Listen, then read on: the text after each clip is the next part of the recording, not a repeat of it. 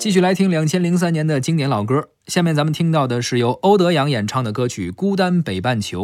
欧德阳这人我就没什么印象，嗯对于他这长相和外形，嗯是好像是当时是他也不太他不露脸不，太露脸儿啊，他不露脸儿对，嗯然后这歌还是挺火的。没错没错，这歌讲的什么事儿呢？嗯可能跟孤单和北半球呃有这关讲。的是个异地恋的事儿哦啊，，异地恋的事儿异地恋的事啊。儿。我建议呢，大家呢这个想这个考上一个好大学的这个听众们呢，好好呢听一下这个歌儿啊，为什么呀？啊，这先听这啊，是听完了以后我这个我有些问题问啊大家，啊有故事，哎，有故事。事啊，行，那咱们先听一下这首《孤单北半球》，然后聊聊这歌背后有哪些故事。哎，用我的晚安陪你吃早餐，记得把想念存进铺满。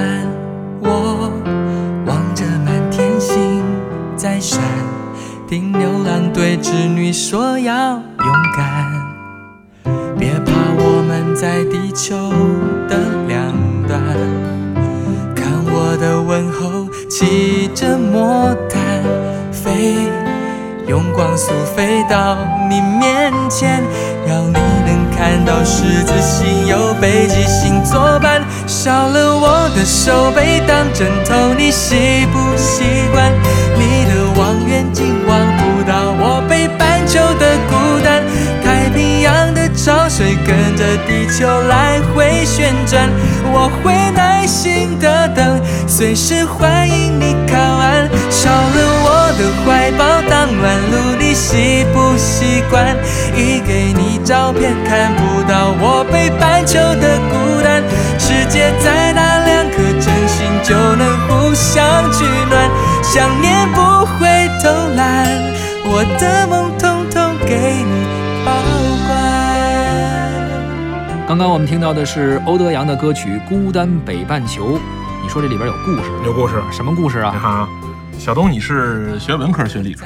我是学的，呃，最后算文科，其实算艺术类，算文科是什么意思就是给我们那文凭上写的是文学学士 啊？，就是哪边都不靠，是这意思吧你不能这么说， 啊？考哪边都二百多分儿呃，别别闹啊，都得四百多分儿啊，都得四百多分儿，啊，四百不是三百多分儿就能上清华吗？咱们四百多分儿也不长脸呀是吧？啊，啊，你就说吧啊，文科又怎样吧？这是一个一道地理题啊哦。，听完了这个歌以后呢，我请问这个咱们这个电波背后的这个听众们一个问题，就是这个姑娘此时此刻身在何处？啊，你看啊，这个词儿呢是这么唱的，说欧德阳唱的是《孤单北半球》，是那默认呢，这个唱歌这个男主人在北半球，嗯没问题吧？对啊，那么歌词里这么唱的：我用我的晚安陪你吃早餐，那就得是这时差差着十二小时，哎，至少差八个小时吧？对对吧？我用我的晚安陪你吃早餐，然后呢是别怕我们在地球的两端，那是又说明了一个在南半球，一个在北半球吧？对，啊，然后呢，歌词里唱了，大家仔细听啊，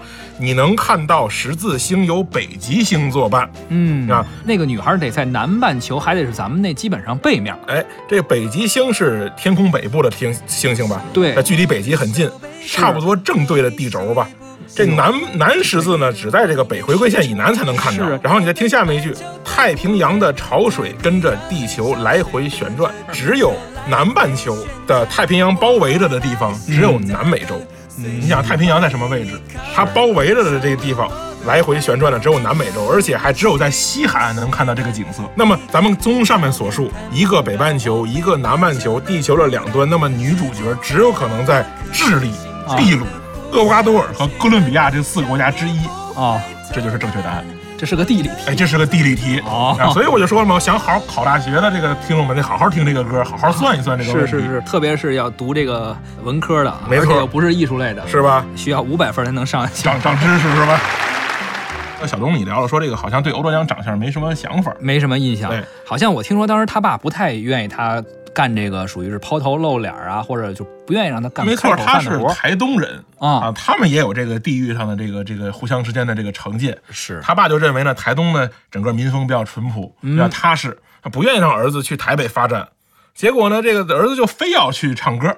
嗯这父亲就说，最后没办法，说你要愿意去呢，但你不要抛头露面。或说白了就是，别让亲戚朋友都知道我儿子去唱歌了。是他觉得有点儿面儿上挂不住，哎，是这意对思吧？，没哎错呀。。所以呢，这个他就以这个不露脸的这个方式，但是呢，你会发现他很多专辑其实都是用这个这个卡通绘制卡的通画方式，嗯对，不，这个咱们之前说的这个周慧一样。对，，是因此啊，特别有意思，唱片公司发行欧德阳的唱片周边，嗯猛赚了一笔，啊，各种什么钥匙扣 啊、冰箱贴呀、是是什么是贴画啊啊对啊赚了一比笔如卡通形象是吧？啊，没错，而且甚至有一段时间，这个它的这个一度。啊它的周边产品的这个卖的这个钱比这唱片卖的还好嚯 啊这个当时粉丝都怎么想的？是是是 不知道啊！这么多年以后呢，欧乐阳现在露脸了，大家去网上一搜呢，或者是也能看见他长什么样了。啊有照确片实了不是偶像级的，但是也没有我们想象中的那么难看也不丑啊，不丑啊，是